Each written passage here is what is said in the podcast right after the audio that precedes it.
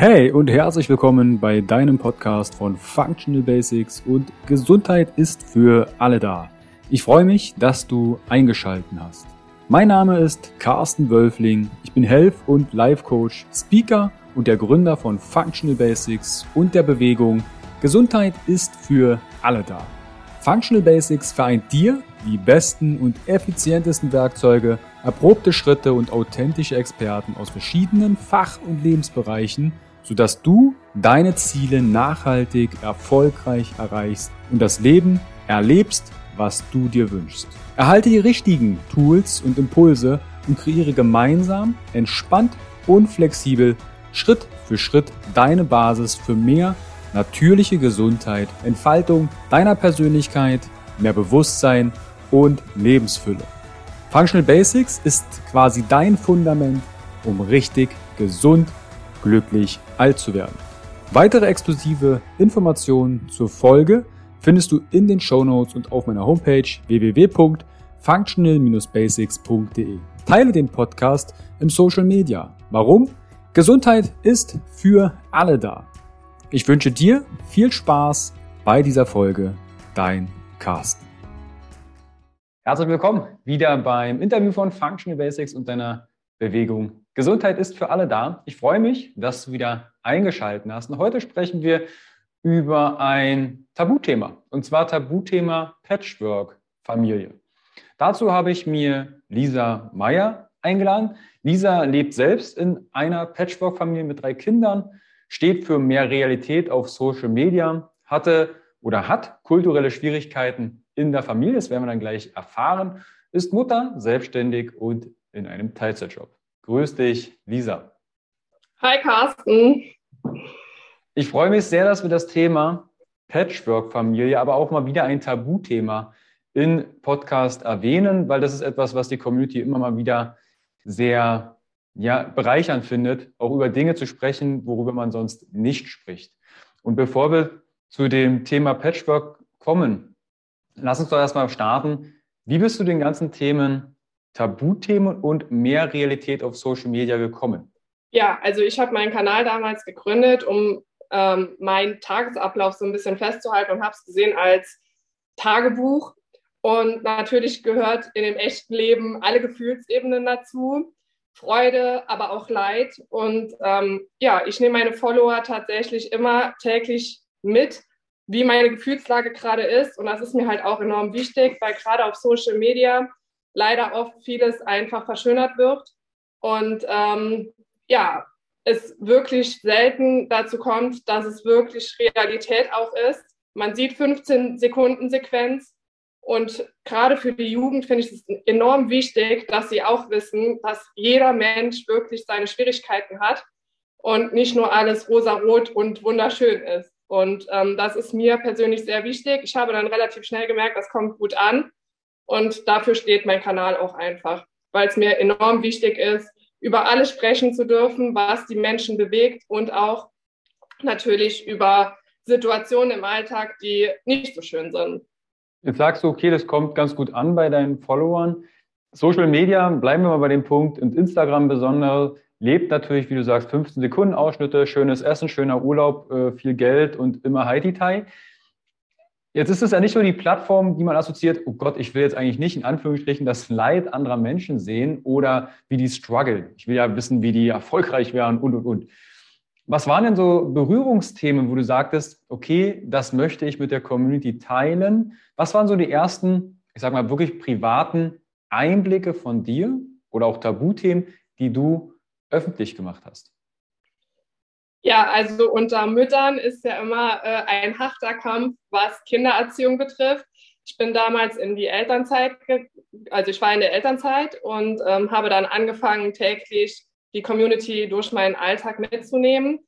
Und ähm, ja, bei mir hat das Stillen gar nicht funktioniert und ich war wirklich richtig niedergeschlagen und das war ein Thema, das hatte ich dann auch angeschnitten. Ähm, ja, und da kamen direkt ganz viele Nachrichten, dass es bei den anderen Muttis auch so war. Und das fand ich dann so schön, auch von anderen einfach zu erfahren. Das ist nicht nur bei mir so und das hat mich dann auch tatsächlich bestärkt. Und ähm, ja, da wurde mir dann auch so bewusst, da haben mir auch ganz viele die Rückmeldung gegeben, ich bin so froh, dass du das offen ansprichst und offen aussprichst, dass es nicht funktioniert, weil man bekommt halt schon oft auch, ja, man hat so die perfekte Geburt vor Augen, man möchte das Kind perfekt erziehen und ja, aber das geht halt einfach nicht, weil die Realität davon ganz weit entfernt ist. Und so bin ich dann da reingerutscht und habe halt tatsächlich einfach das, was mich bewegt, erzählt und geteilt mit der Community. Und es war am Anfang ganz viel Mama-Alltag und Interieuralltag natürlich auch, weil wir wohnen im Haus und ich liebe halt auch Dekoration. Aber ähm, habe mir auch einfach Tipps von anderen Mutis dadurch holen können. Und das hat mich halt einfach auch total bestärkt und ja, und fand ich einfach so schön, dass man dann auch in den Austausch gegangen ist, gerade als dann, damals fing dann auch, das ist jetzt fast zwei Jahre her, Corona an.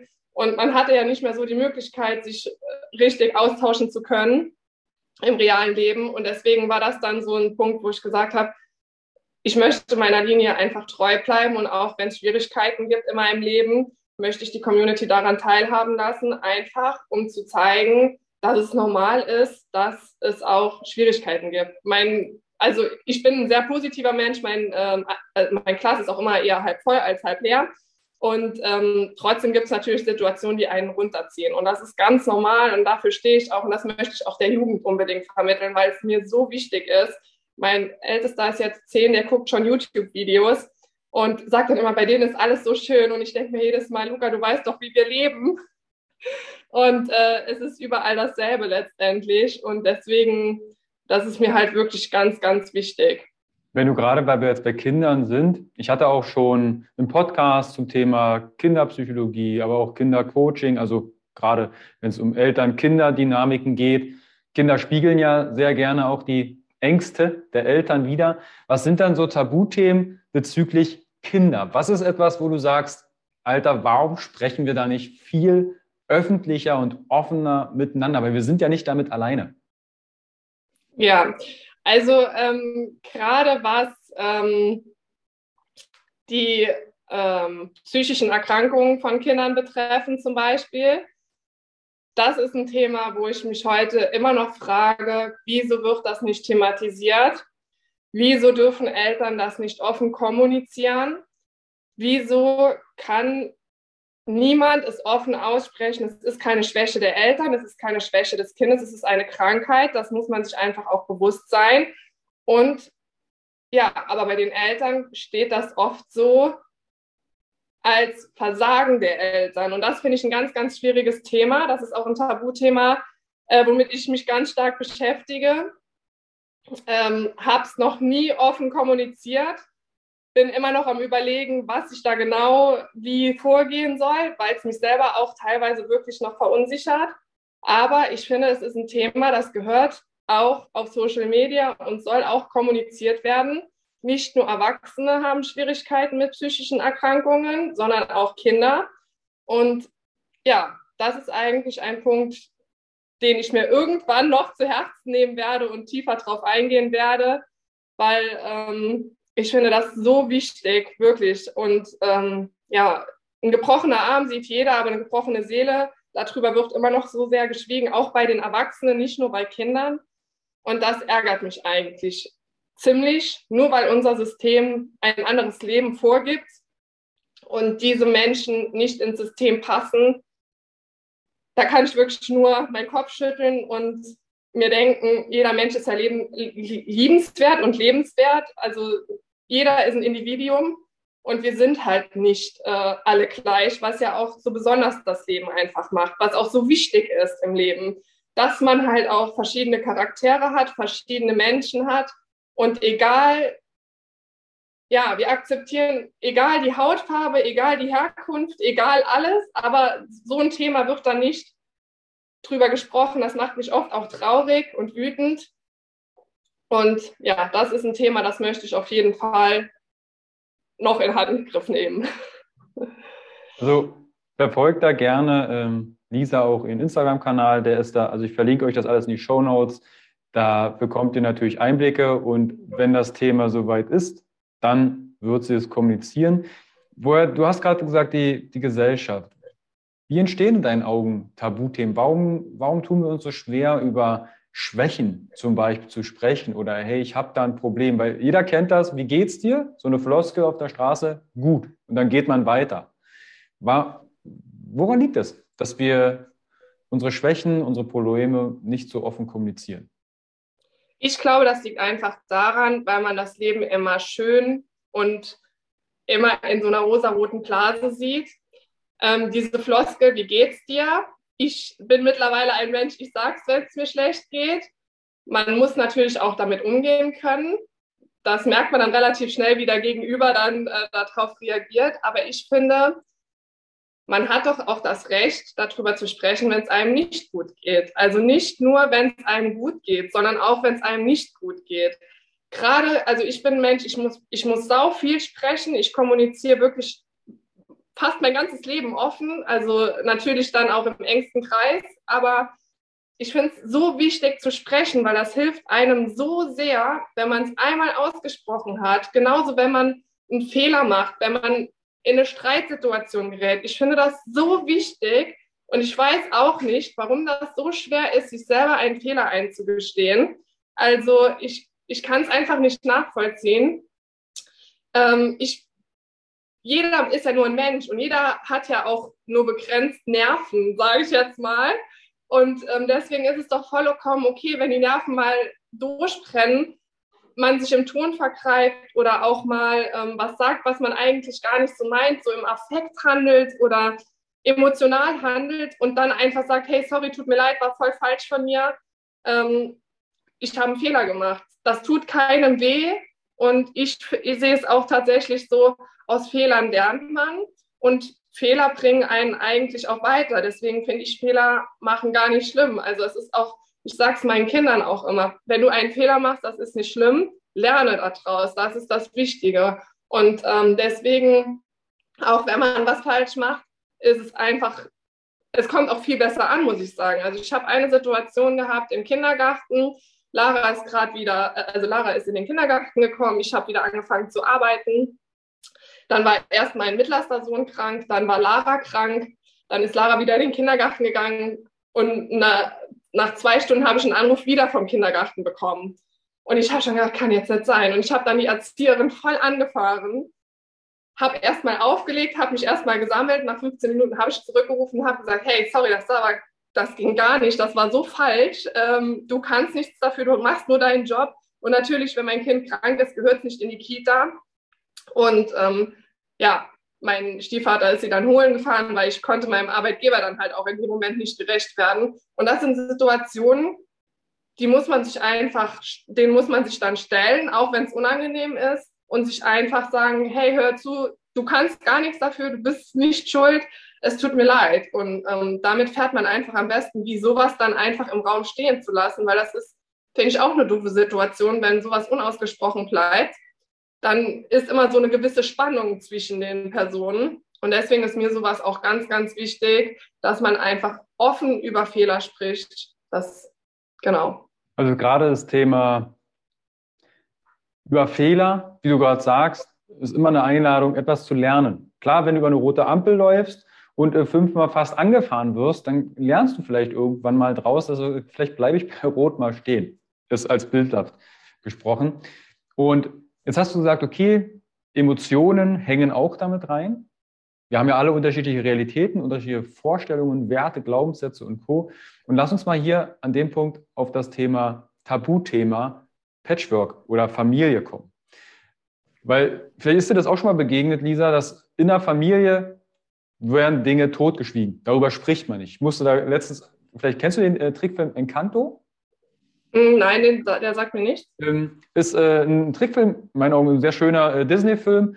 Da haben alle so eine, so eine Stärke oder eine bestimmte Kraft erworben, bloß eine hat keine Kraft. Und da gibt es einen, der so Visionen hat. Und dadurch, weil der eine schreckliche Vision über die Familie hatte, hat man den verstoßen und man spricht nicht über ihn. Das ist der Bruno und da gibt es auch ein Lied, äh, über Bruno äh, sprechen wir nicht. Also so Geheimnisse in der Familie. Und das ist auch eine Frage aus der Community. Ist dir das schon mal begegnet in, einer Familie, dass Themen dort nicht angesprochen werden und sagen, hey, nee, darüber sprechen wir nicht, das ist alles gut, das wird über den Tisch, unter den Tisch ge geschoben, was ja auch Tabuthemen sind. Ist dir das schon mal in irgendeiner Form in deiner Community oder bei dir selber begegnet? Also ähm, wir sind ja auch eine Patchwork-Familie. Also ich habe, mein ältester Sohn hat einen anderen Papa und ich finde Patchwork-Familie enorm schwierig. Also allgemeine ist total schwierig, alles unter einen Hut und du musst nicht nur dem leiblichen Vater gerecht werden, du musst deinem neuen Partner gerecht werden, du musst den Kindern aber auch gerecht werden. Und ähm, das ist wirklich ein richtig heftiger Spagat. Ähm, und in der Familie selbst, ich spreche alles an, es ist mir auch egal, ob mein Mann das hören möchte oder nicht. Also äh, mein Mann ist Russe, da sind halt auch Konfliktsituationen schon vorprogrammiert. Er ist auch ein Macho. Ähm, aber ich liebe ihn abgöttisch und ähm, ja, ich bin eine sehr, sehr, sehr selbstständige Frau, eine sehr dominante Frau. Dadurch kommt es halt auch oft zu Konfliktsituationen in der Familie, also die kulturell auch, ähm, zum Beispiel ich bin nicht seine Putzfrau, also so knallhart gesagt. Ähm, mir ist auch wichtig, äh, dass er sich auch einbringt, auch wenn er letztendlich im Haushalt äh, nur seine Wäsche wäscht und sonst nichts macht, aber er muss auch irgendwas machen. Das ist mir ganz, ganz wichtig. Das vermittle ich auch meinen Kindern immer. Aber so ein richtiges Tabuthema in der Familie gibt es nicht. Ich habe nur gemerkt, als ich mal darüber angefangen habe zu sprechen, dass Patchwork-Familie eine richtige Herausforderung ist, habe ich auch wieder so viel Resonanz von meiner Community bekommen, die selbst dann auch in Patchwork-Familien leben da wurden dann, dann habe ich auch Fragen gestellt bekommen, wie gehe ich hiermit um, wie gehe ich damit um, wie machst du das und wie machst du das? Also so verschiedene Situationen. Ich finde es halt ganz schwierig. Ähm, ich beziehe auch den Papa von Luca mit ein. Er ist der Vater des Kindes, er muss sich kümmern, das ist mir ganz, ganz wichtig. Äh, ist mir sogar wichtiger, wie das er zahlt. Also das ähm, Kümmern kann kein Geld der Welt ersetzen. Äh, da stehe ich auch, also da hatte ich auch schon einige Konflikte mit ihm drüber. Ähm, und ja, das ist halt wirklich eine riesen Herausforderung für alle Beteiligten. Also ich kann meinen Mann auf der einen Seite verstehen. Eigentlich möchte man mit dem Ex-Partner ja nichts mehr zu tun haben, aber wenn Kinder im Spiel sind, muss man halt auch für die Kinder handeln und das ist so wichtig für die Kinder, dass da alle Beteiligten auch miteinander klarkommen. Mein Pacht, also mein Mann versteht sich mit Luca miserabel, das ist ein Verhältnis, das ist Wahnsinn. Ähm, ich habe schon vorgeschlagen, dass wir uns Hilfe holen, aber mein Mann durch die kulturell bedingte Situation möchte das auch nicht unbedingt. Und das ist halt wirklich eine Riesenherausforderung. Dann springt noch oft von Außenstehenden kommen dann noch oft Kommentare, wie machst also wie ich handeln sollte. Die können das aber meiner Meinung nach gar nicht beurteilen. Die sind nicht in der Situation. Ich habe mit meinem Mann ja auch zwei neue Kinder. Und ähm, ja, das finde ich, also das kommuniziere ich auch ganz offen. Da bin ich auch niemand, der Scheu hat, irgendwas zu erzählen, weil es einfach, wir leben es ja auch offen. Ne?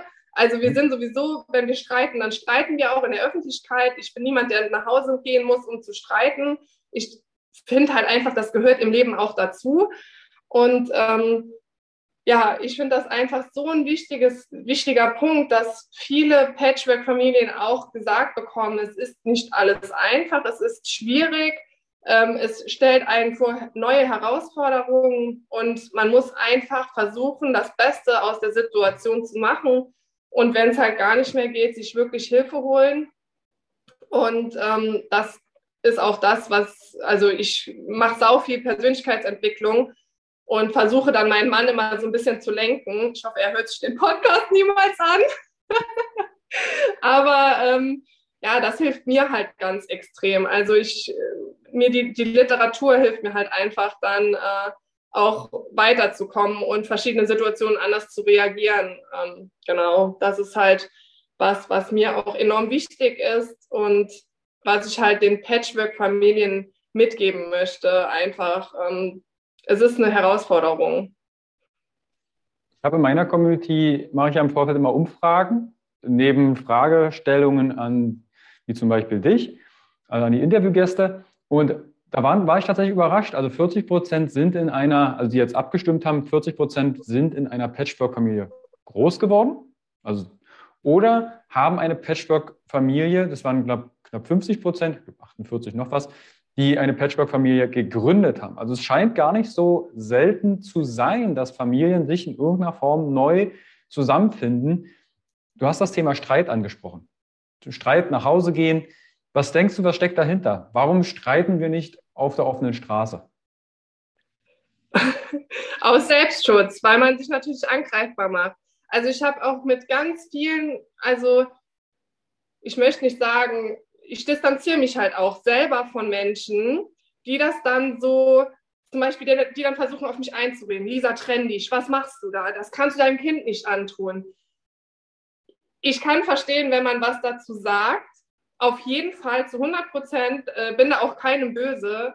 Nur wenn man dann so urteilt darüber, obwohl man selber nicht in der Situation steckt, finde ich halt schon auch schwierig und falsch, muss ich ehrlich sagen, weil ich lebe mein Leben. Und das ist mir auch extrem wichtig. Das vermittle ich meinen Kindern auch immer so. Ihr lebt euer Leben, ihr müsst glücklich sein. Und wir kriegen immer beigebracht, wir müssen es allen anderen recht machen. Aber es ist auch wichtig, dass man selber zufrieden ist und mit sich im Reinen ist, weil nur so kann man das auch ausstrahlen. Wenn ich nur nach anderen gucke und mich selber vergesse, dann ähm, irgendwann knallt und äh, mir geht es nicht mehr gut.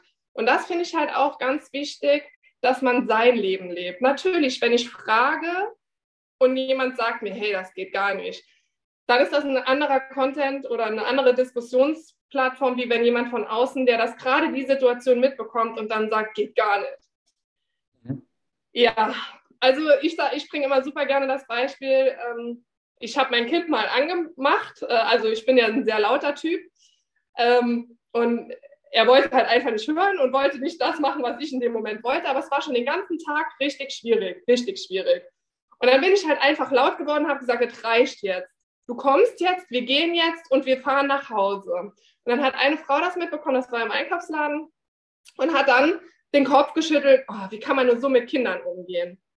sie hat das in dem Moment mitbekommen, aber sie weiß ja nicht, was schon vorher alles passiert ist. Und deswegen sage ich immer, man muss das Gesamte betrachten. Man kann nicht nur auf einer Situation, durch eine Situation urteilen. Und ich finde, es muss wirklich, also man muss wirklich da auf sich selber achten und dass man selber im Reinen ist. Und ja, deswegen denke ich einfach, dass viele auch einfach nur zu Hause streiten, um den Konflikten, die dadurch entstehen können, aus dem Weg zu gehen. Aber ich bin ein sehr offener Mensch und für mich gehört Lachen genauso dazu, wie wenn ich weine. Also ähm, früher habe ich mich immer geschämt, wenn ich in der Öffentlichkeit geweint habe. Heute, wenn ich weinen muss, muss ich weinen. Dann ist es so. Also ja, mhm. unterdrücke ich auch nicht mehr. Ich glaube, gerade wenn es um das Streiten oder Emotionen überhaupt draußen auf der Straße in einer Einkaufspassage oder es zeigen, ist häufig dieses Schamgefühl. Gott, jemand sieht, dass ich verletzlich bin. Es gab ja schon Fälle, dass jemand geweint hat und ein ganz fremder Mensch auf die Person zu und einfach einen Arm genommen hat und gesagt, hey, wir haben alle mal, wir strugglen mal.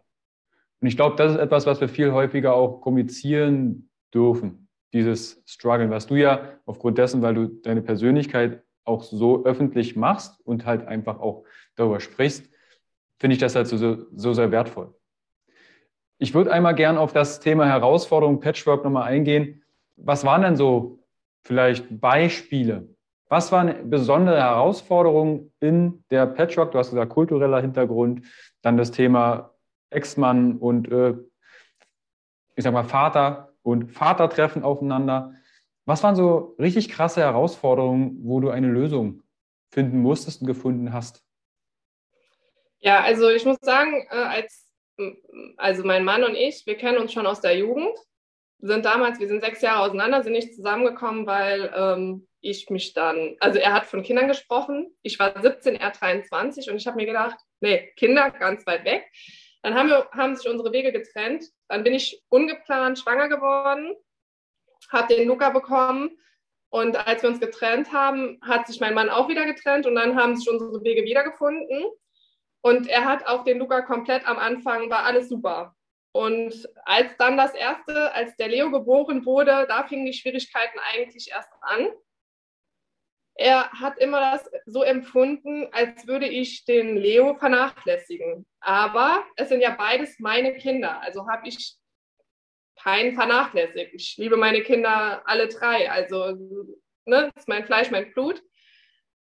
Und das war so eine richtig krasse Herausforderung. Da bin ich auch jeden Tag immer noch am Kommunizieren, weil Johann das oft so empfindet, dass ähm, ich wirklich die Kinder unterschiedlich behandle.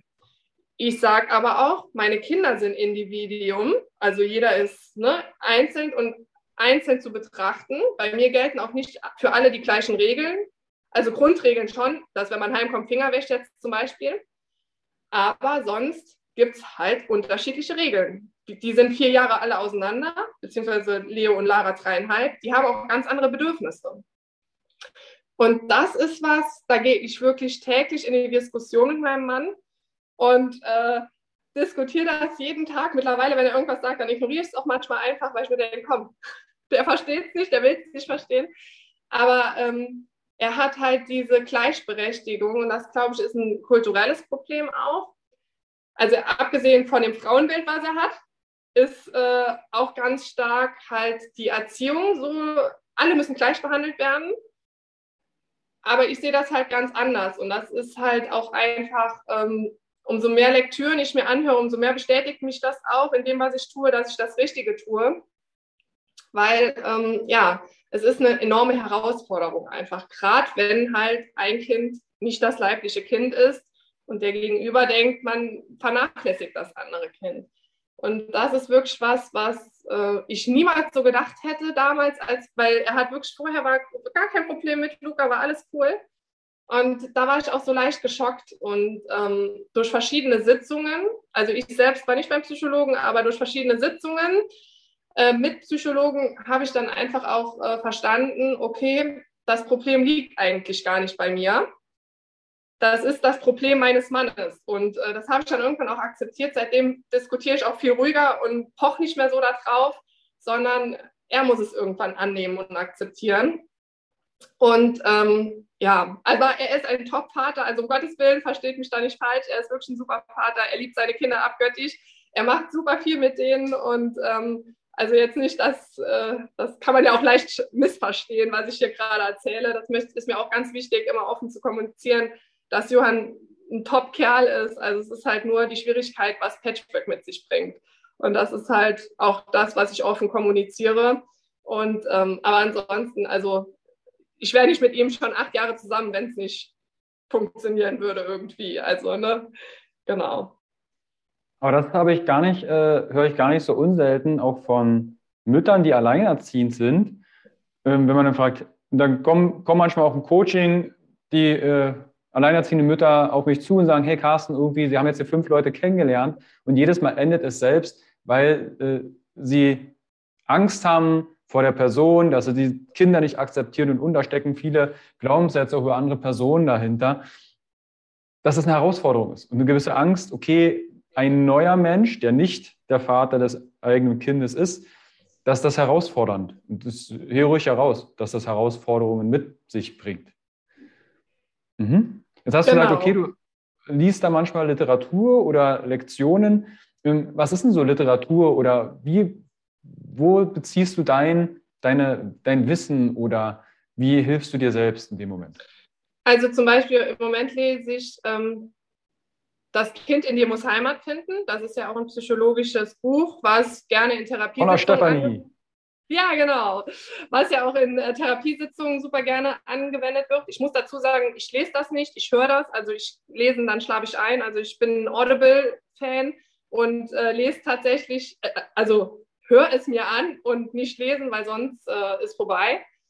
Und das Buch hat mich, hat mich schon, also ich bin noch nicht durch, aber das hat mich im Moment wirklich so gefesselt, wo es mich so extrem weiterbringt. Ähm, über ein anderes Literat also Buch möchte ich gerade nicht sprechen, weil äh, dann, ne, hm, du verstehst mich.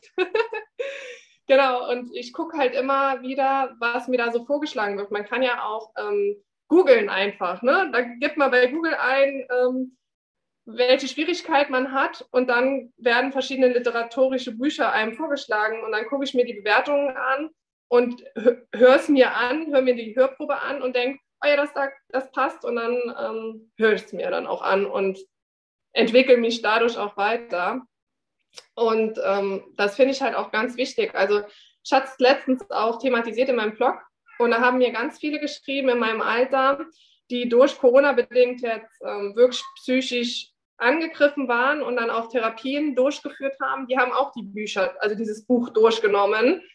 Und ähm, das ist Wahnsinn, das ist wirklich Wahnsinn. Also wie viel da, wie viel man dann auch einfach rück, ähm, zurück, wie sagt man, zurückführen kann. Also ne, von der Kindheit bis jetzt und dass dann wirklich auch so verschiedene Verhaltensweisen, wenn ich so meinen Tobsuchtsanfall habe zum Beispiel, denke ich immer gerne dran.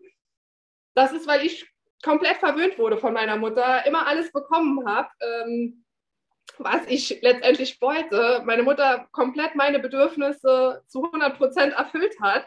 Und heute weiß ich, äh, ja, das war nicht ganz richtig, dass sie es gemacht hat. Äh, sie hat es nicht böse gemeint, sie wollte einfach nur das Beste für mich. Ich bin selber auch ein Trennungskind ich denke, sie wollte einfach mich dadurch so ein bisschen verwöhnen und sagen, hey, du und mich auch bestärken. Und das hat sie bestimmt auch auf die eine Art richtig gemacht. Also da würde ich sie niemals für verurteilen.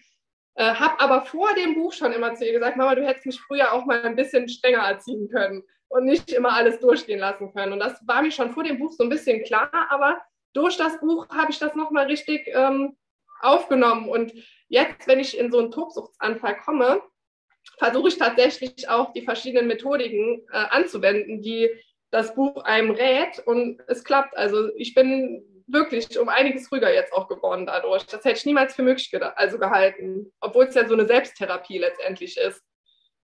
Ja, also ich kann äh, Stefanie Stahl, egal welche Bücher sie inzwischen, sie hat dazu auch ein Workbook, also wo du anhand, ob es jetzt das Audiobuch ist oder du das Buch liest, äh, das Kind äh, in dir muss Heimat finden das kannst du da auch nochmal bearbeiten mit richtigen Fragestellungen. Und ich habe zum inneren Kind, vielleicht interessiert es den einen oder anderen, Folge 194 mit Markus Asano, der im Prinzip auch auf sich auf die Arbeit mit dem inneren Kind spezialisiert hat, einen Podcast aufgenommen, dass ihr eine Berührung und überhaupt einen Zugang dafür habt. Was ist das überhaupt, ein inneres Kind? Inneres, wir haben ja auch innere Kinder. Ne? Also bitte nicht immer denken, es ist plus eins. Mir ging es da genauso. Ich bin auch Trennungskind mit 16 Jahren, Eltern geschieden und von einem Tag zum anderen war ich der Mann im Haus und alle Emotionen erstmal tief in den Keller gesperrt. Und mit 30 habe ich gemerkt, irgendwie fehlt mir was. Und da bin ich dann auch auf Familienaufstellung, innere Kindarbeit äh, gekommen und dachte ich, crazy. Aber wir dürfen diesen Weg antreten und für uns die Entscheidungen treffen, möchte ich mich damit beschäftigen oder nicht. Genau, und das finde ich eigentlich auch so faszinierend. Also ich bin jetzt auch Ende 20, ich werde jetzt 30 bald, also ja, ich habe ein kleines Problem im Alter tatsächlich, aber ne, und ähm, ich habe jetzt äh, mit ganz vielen auch mich ausgetauscht, die jetzt auch in meiner Altersklasse sind, die sind jetzt sich auch damit am beschäftigen. Aber eigentlich würde ich es besser finden, wenn man schon früher damit arbeitet, weil es einem emotional auch viel, viel mehr bringt und vieles eventuell auch ganz dann anders macht, wenn man das schon vorher weiß.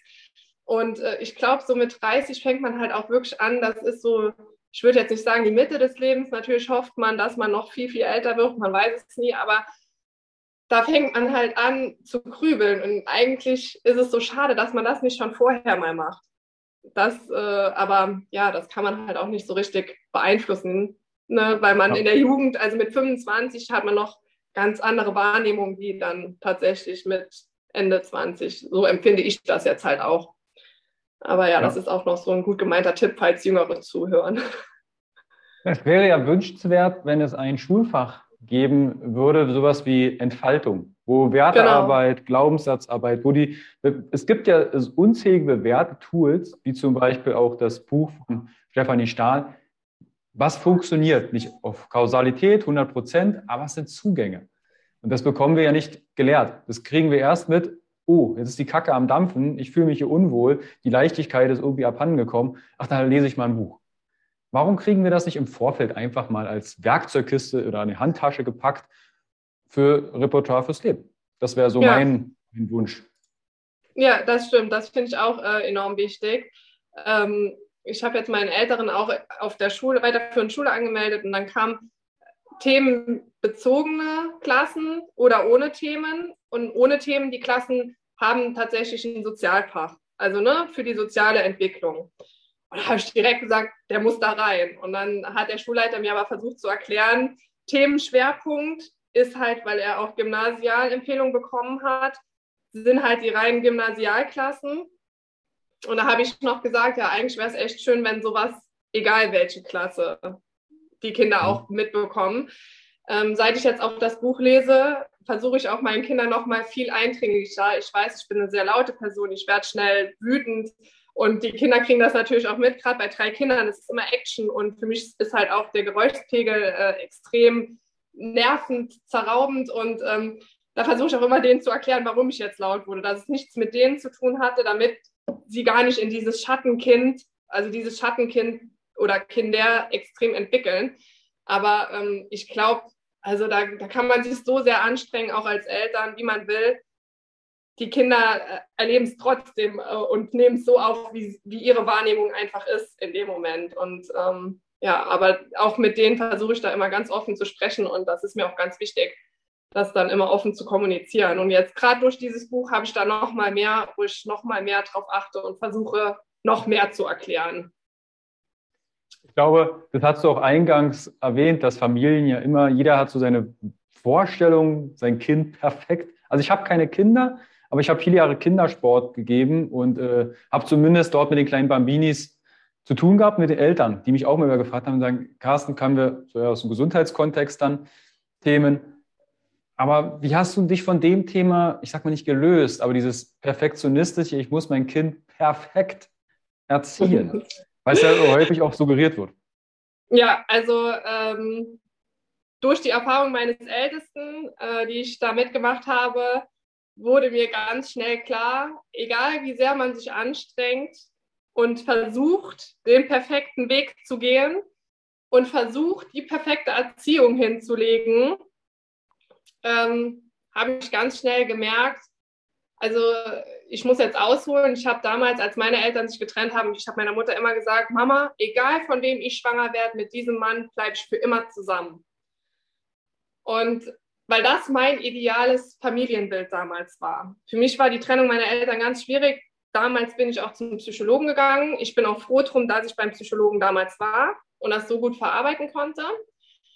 Aber äh, als ich dann ich hatte immer diesen Glaubenssatz, wenn ich Kinder kriege, ich bleibe mit diesen Menschen zusammen. Und als dann der Luca auf die Welt kam, ich ungeplant schwanger wurde, ich wusste schon damals, ach, eigentlich äh, ist das nicht so der Mann, den ich mir jetzt für immer vorstelle. Und habe ich mich ganz, ganz schnell dann auch gelöst. Und durch die gesamte Erfahrung, die ich mit Luca durchgemacht habe, weiß ich einfach, die Kinder gehen auch ihren eigenen Weg. Man kann so viel versuchen, wie man möchte.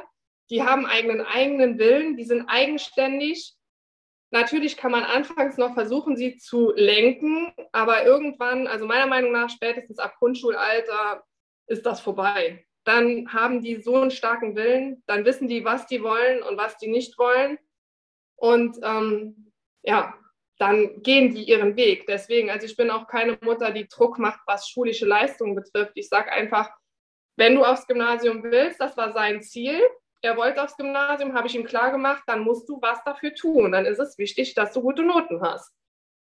Und er ist jetzt seinen Weg dann auch gegangen. Auch wenn eine schlechte Note heimkam, habe ich gesagt, ja, dann hast du nicht genug gemacht. Und das war's. Also da müssen die Kinder dann auch durch. Ne? Also so schlimm es ist. Und ähm, wenn er Hilfe braucht oder Hilfe verlangt, bekommt er die. Aber ansonsten geht er halt auch seinen Weg. Und das ist mir auch ganz, ganz wichtig, dass die Kinder das irgendwie mit auf den Weg bekommen. Und deswegen habe ich mir halt auch ganz früh damals gesagt, okay, du kannst machen, was du willst. Dein Kind ist, wie es ist. Nimm es an. Du kannst es lenken, Regeln setzen und mehr kannst du letztendlich nicht machen. Und was die Außenwelt davon denkt, musst du ablegen. Du darfst dir das nie zu Herzen nehmen. Du darfst niemals, also ich habe auch ganz bewusst damals oder heute auch noch so ähm, Mutti-Gruppen gemieden. Weil ich finde, Muttis untereinander, ja, egal wie selbstbewusst ich auch bin, aber man denkt ja trotzdem auch über manches nach. Und ähm, ja, das sind für mich die schlimmsten. Also es ist ganz schlimm, weil jeder weiß es am allerbesten. Und letztendlich, meiner Meinung nach, wäre da auch ein viel besserer Zusammenhalt erforderlich, weil es einfach, man, wir sitzen alle im selben Boot und wir wollen ja eigentlich nur das Beste für unsere Kinder. Und deswegen äh, verstehe ich da auch nicht, wieso man so einen Perfektionismus an den Tag legen muss. Und ähm, ja, das ist halt äh, was, was ich mittlerweile auch weiß und äh, mir auch egal ist, wer was sagt. Und deswegen habe ich den Perfektionismus ganz schnell abgelegt, gerade bei Kindern, weil man kann nicht alles beeinflussen, das geht einfach gar nicht. Das soll jetzt natürlich vielleicht nicht heißen, zumindest so höre ich es raus, wenn ihr euch mit Müttern austauscht, ja, ähm, ihr könnt euch natürlich als Mutter oder auch als Papa, ja, es gibt ja auch Papa-Gruppen, ähm, dass ihr euch austauscht. So, weil es geht ja darum, viele denken immer, sie sind alleine mit diesem Problem auf der großen Welt, im Universum und Co.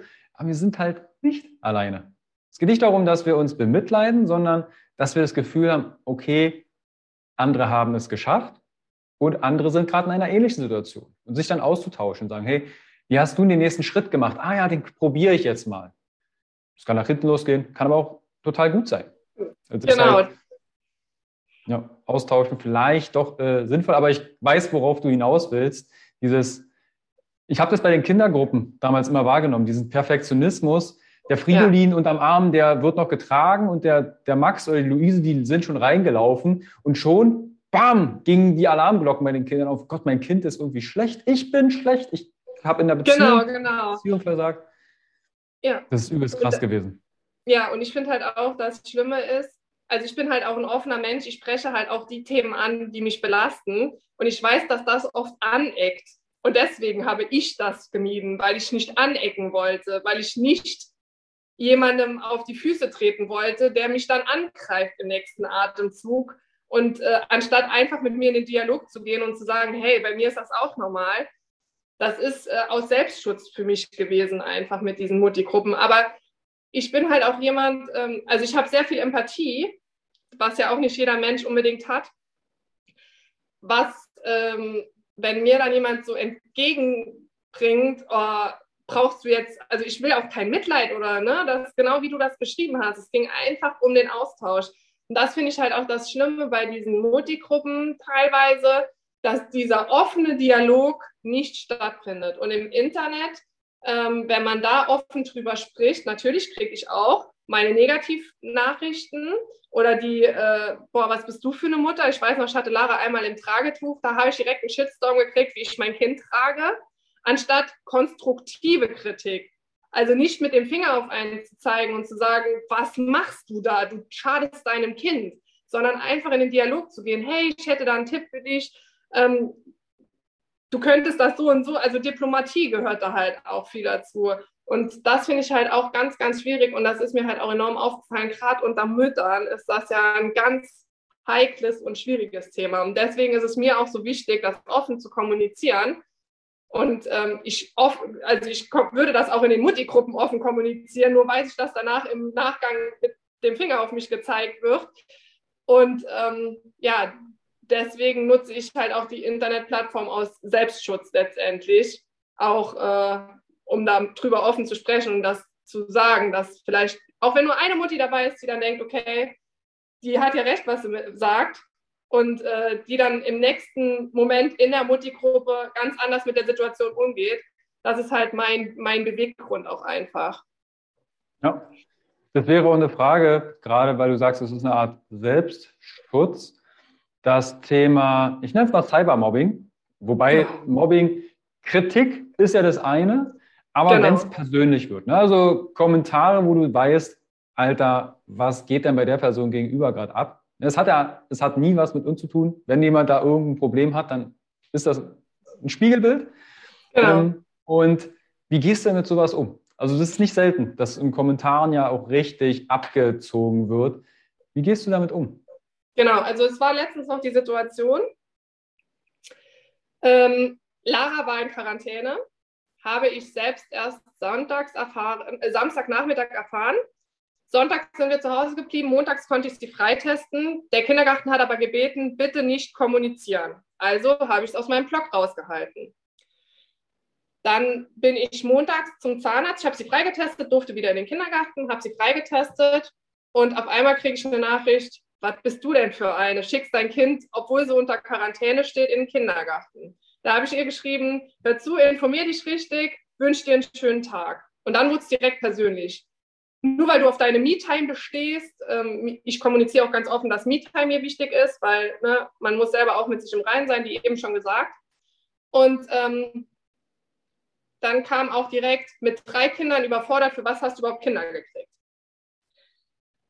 Und äh, ich habe die Nachricht öffentlich gemacht, aus dem einfachen Grund, weil ich finde, das geht gar nicht. Das macht man weder in der Öffentlichkeit, also im realen Leben, noch im, äh, Internet. Ich weiß, das ist auch Selbstschutz. Im Internet haben die halt das Handy in der Hand und dann können die nicht mit einer Gegenreaktion warten, weil er nicht persönlich vor einem steht.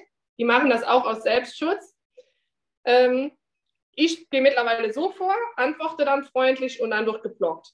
Oder wenn es wirklich direkt unter die Gürtellinie geht, wird direkt geblockt. Ich gehe aber auch im realen Leben mittlerweile so damit um, dass ich mich von solchen Menschen einfach komplett distanziere. Also ich gehe gar nicht mehr groß in die Diskussion. Früher habe ich mich versucht zu rechtfertigen, versuche ich heute nicht mehr, ähm, weil ich einfach denke, die produzieren ihr Problem auf mich, mhm. sind vielleicht dann noch neidisch auf irgendwas, was ich habe, was sie nicht haben. Aber letztendlich, ich finde halt auch dieser Neid und diese Missgunst ganz schrecklich, weil wir sind ja alle ähm, unser eigener Held und unser eigener Superstar und wir können unsere eigenen Wege bestimmen und gehen. Dafür brauchen wir keinen, keinen anderen Menschen. Und das finde ich halt auch so wichtig, dass man dann einfach versucht, okay, äh, ich habe ein Problem, warum produziere ich das jetzt auf andere? Warum, ne? Also, dass man an sich selber halt einfach an, anfängt zu arbeiten. Und Cybermobbing finde ich ganz, ganz, ganz schlimm, weil man es halt auch anonym machen kann. Und diese Anonymität, also es wurde jetzt ein Urteil auch darüber gesprochen, ähm, dass man jetzt alles zur Anzeige bringen kann und dass dem nachgegangen wird werde ich in Zukunft auch tatsächlich machen. Aus dem einfachen Grund, egal ob Mobbing in der Schule, also im realen Leben, oder aber auch Mobbing im Internet, geht für mich gar nicht. Das ist wirklich eine richtig miese Situation und das wünsche ich auch keinem. Und ähm, gerade wenn jemand ein sehr sensibler Mensch ist, die sich das dann zu Herzen nehmen, wissen wir alle, wozu das führen kann, wenn man gemobbt wird. Und das ist, also unterbinde ich einfach jetzt, weil ich finde es ganz, ganz, ganz schlimm. Also ich kann damit umgehen, aber nicht jeder kann mit sowas umgehen. Und das finde ich halt schwierig. Und gerade nicht nur jetzt auch bei Erwachsenen, sondern bei jungen Menschen. Also auch Kinder sind natürlich bezüglich Cybermobbing extrem ausgesetzt. Und da schaut mal, ich verlinke euch das in den Show Notes, ähm, Folge 239 haben wir genau stark im Netz gegen Cybermobbing äh, eine Interviewfolge aufgenommen, einfach um das Thema überhaupt anzusprechen und dem einen Raum zu geben und Möglichkeiten. Und ich finde das grandios, wie du auch sagst, okay, das darf auch angezeigt werden. Und ja. eine normale Kritik, fachlich, sachlich geäußert. Ich wurde auch schon in Stories diffamiert. Und sage ich, okay, ich wurde als Narzisst beschrieben und was auch immer ähm, wo ich dann denke, crazy. Ne? Also was für, für Bilder manche dann dem gegenüber öffentlich machen, was ja an sich eigentlich vielleicht ein Abbild ihrer eigenen Persönlichkeit ist. Deshalb ähm, blocken und eventuell, also ich melde inzwischen auch vieles. Einfach, ob das bei Instagram ankommt, ist die andere Sache. Das dauert manchmal auch ein bisschen, aber einfach, um den Leuten einen gewissen Respekt entgegenzubringen. Also nicht entgegenzubringen, sondern ihnen Hinweise zu geben. Du, ein bisschen Respekt äh, und Fachlichkeit wäre vielleicht nicht verkehrt. Genau. Mhm. Genau, also ich, ich finde auch, ähm, egal welche Mobbingart, egal ob offline oder online, also ja, finde ich ein ganz, ganz, ganz schwieriges Thema, gerade auch jetzt in der heutigen Zeit, weil ähm, ja, also egal, jeder Mensch ist ein Individuum, jeder Mensch hat die gleichen Chancen verdient, jeder Mensch hat liebenswerte Seiten, hat aber auch schwierige Seiten. Das gehört einfach auch dazu. Und dann finde ich das halt auch so, so, so ätzend und so wirklich ekelhaft, wenn man dann noch auf verschiedene Sachen, die offen kommuniziert werden, dann noch darauf rumreitet und die Person einfach nur verletzen will und erniedrigen möchte. Und ähm, ja, je nach Persönlichkeit wird das ja auch ernst genommen oder also ja, das finde ich halt auch einfach, dass das da schüttel ich jedes Mal mit dem Kopf. Also ähm, das ist wirklich so eine Eigenschaft, die finde ich ganz, ganz schrecklich. Also für alle Beteiligten letztendlich. Ne? Also ganz schlimm. Okay. Also wir sind jetzt von Patchwork auf andere Themen gekommen, aber es geht ja auch um Thema Tabuthemen. Gibt es noch ein Tabuthema, wenn wir schon einmal mal dabei sind, unabhängig vom Patchwork und vielleicht auch das, was demnächst oder wenn es Zeit ist, angesprochen wird deinerseits bezüglich auch Kinder. Ähm, Gibt es noch ein Tabuthema, wo du denkst, das muss raus? Dafür möchte ich einfach auch den Raum jetzt hier in dem geben. Ad hoc fällt mir jetzt gerade keins ein. Auf meinem, äh, ich tausche mich auch mit anderen aus, mit anderen Bloggern super gerne ähm, in Live-Videos. Da hatten wir schon verschiedene Themen äh, angeschnitten, was ich auch äh, wichtig finde, was in der Gesellschaft auch gar kein Tabuthema mehr sein sollte. Ähm, was ich noch extrem wichtig finde, gerade in der heutigen Zeit, ist dieser Rassismus, der immer noch an den Tag gelegt wird. Ähm, ich verstehe das gar nicht. Also mein Mann ist selber äh, Deutsch-Russe. Der sagt immer von sich selbst, ich war in Russland nie zu Hause oder ist nicht mein Land, da war ich immer der scheiß Deutsche und hier bin ich der scheiß Russe. Und das finde ich wirklich in der heutigen Zeit, egal wer woher kommt, äh, da gibt es gar keine Diskussion, egal wer welche Hautfarbe hat, äh, dass man überhaupt noch über solche Themen diskutieren muss und dass dann trotzdem noch so verschiedene Betitelungen fallen, ähm, auch was religiöse Hintergründe betrifft. Also soll doch jeder das dem nachgehen, dem Glauben schenken, was ihn glücklich macht, was ihn bestätigt. Und ähm, ja, dann finde ich das halt so unangebracht, wenn äh, man immer noch so betitelt wird. Also äh, das ist für mich total verrückt und ja, das ist für mich was, was auch gar nicht geht, weil wir akzeptieren mittlerweile alles, alles, also gefühlt alles. Aber solche Sachen äh, werden dann immer noch so thematisiert und ähm, also dass das thematisiert wird, ist gut, aber dass das äh, überhaupt im negativen Content äh, kommuniziert werden muss, dass, weil jemand wieder irgend, irgendwas Schreckliches zu einem anderen Menschen gesagt hat.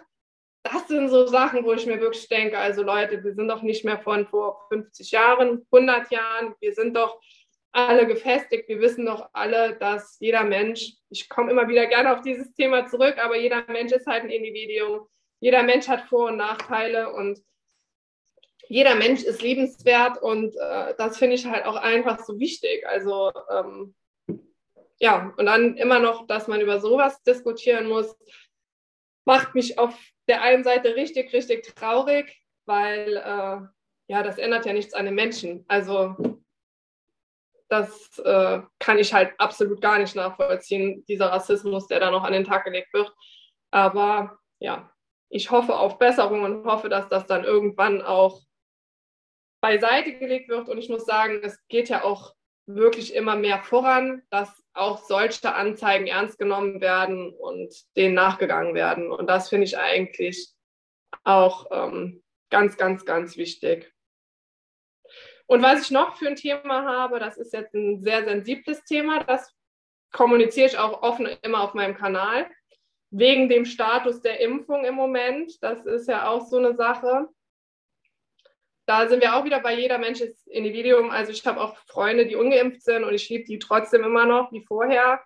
Und vielleicht, dass man das sich auch nochmal zu Herzen nimmt, ähm, egal ob man geimpft ist oder ungeimpft ist, dass jeder Mensch wirklich liebenswert ist und dass die Spaltung, die vielleicht auch geschuldet durch Politik, durch Medien, durch weiß ich nicht, äh, dass man da wieder sich annähert, weil das finde ich im Moment, ähm, das bewegt mich im Moment auch tagtäglich immer wieder, was mich richtig erschrecken lässt. Und ähm, ja, das macht mich auch wirklich richtig traurig. Also das ist ein Thema, was nicht gerne offen angesprochen wird, äh, aus den verschiedensten Gründen. Aber ja, leben und leben lassen, denke ich mir da.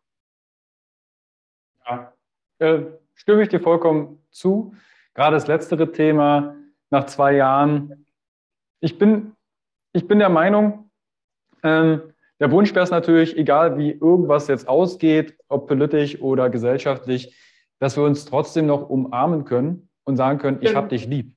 Und ja. es gibt inzwischen so viele, ich nenne es mal auch Tragödien, auch im Coaching habe ich immer wieder das Thema mal Corona jetzt gehabt, ähm, dass dort sehr viel Unmut, aber auch Ängste geschürt werden, Ängste in uns selbst. Also auch das ist vielleicht ein gutes Abbild, ein schönes Spiegelbild. Womit dürfen wir uns eigentlich mal mit uns selbst beschäftigen? Ja. Deshalb, ähm, jetzt hast du deinen Instagram-Kanal erwähnt, dieser. Wie kann ich denn ja. jetzt mehr über dich erfahren? Du hast einen Blog, du hast ähm, einen großen Instagram-Kanal. Wo finde ich den? Den findet ihr natürlich in den Shownotes. Ne? Aber nenn ihn doch mal kurz, falls jemand zu faul ist, da runter zu scrollen. Genau, also ähm, ich heiße tatsächlich wie, äh, mein Name, Instagram-Name ist mein echter Name, also Lisa-Meier, Lisa mit IE, Meier mit AI. Total einfacher Name, aber ähm, doch ein bisschen kompliziert. Und da findet ihr mich. Würde mich freuen, wenn der eine oder andere rüberschaut. Und ähm, ich versuche auch tatsächlich auf jede Nachricht, auf jedes Kommentar einzugehen.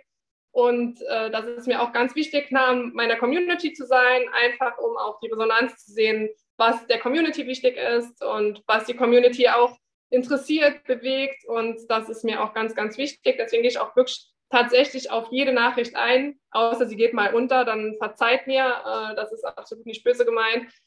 Ja, und ähm, das ist meine Leidenschaft, meine Selbstständigkeit auch und äh, mache ich wirklich mit vollem Herzenseinsatz. Also Genau. Verlinke ich euch alles in die Show Notes. Wenn ihr mit Lisa in irgendeiner Form Kontakt aufnehmt, bestellt die Grüße von Carsten. Dann weiß sie, da war was mit einem Interview, mit einem Podcast. Und ihr wisst, ihr kennt die Sätze am Ende, wenn ihr auf Social Media unterwegs seid, gerne wertschätzen. Also Content, der fließt nicht einfach aus den Händen, sondern da gehört auch ein bisschen Gehirnschmalz und vielleicht auch die eine oder andere Minute und Herzblut dazu. Von daher wertschätzt das. Liken, abonnieren, kommentieren, eine liebe Nachricht schreiben, eine Frage stellen. Das ist auch, äh, freut mich bei meiner Community vielleicht ich auch immer wieder, dass da auch Interaktion entsteht und ein Austausch. Genau. Also von daher, klickt euch unten durch und lasst uns gerne wissen, wie ihr das Interview gefallen habt und lasst uns darüber austauschen.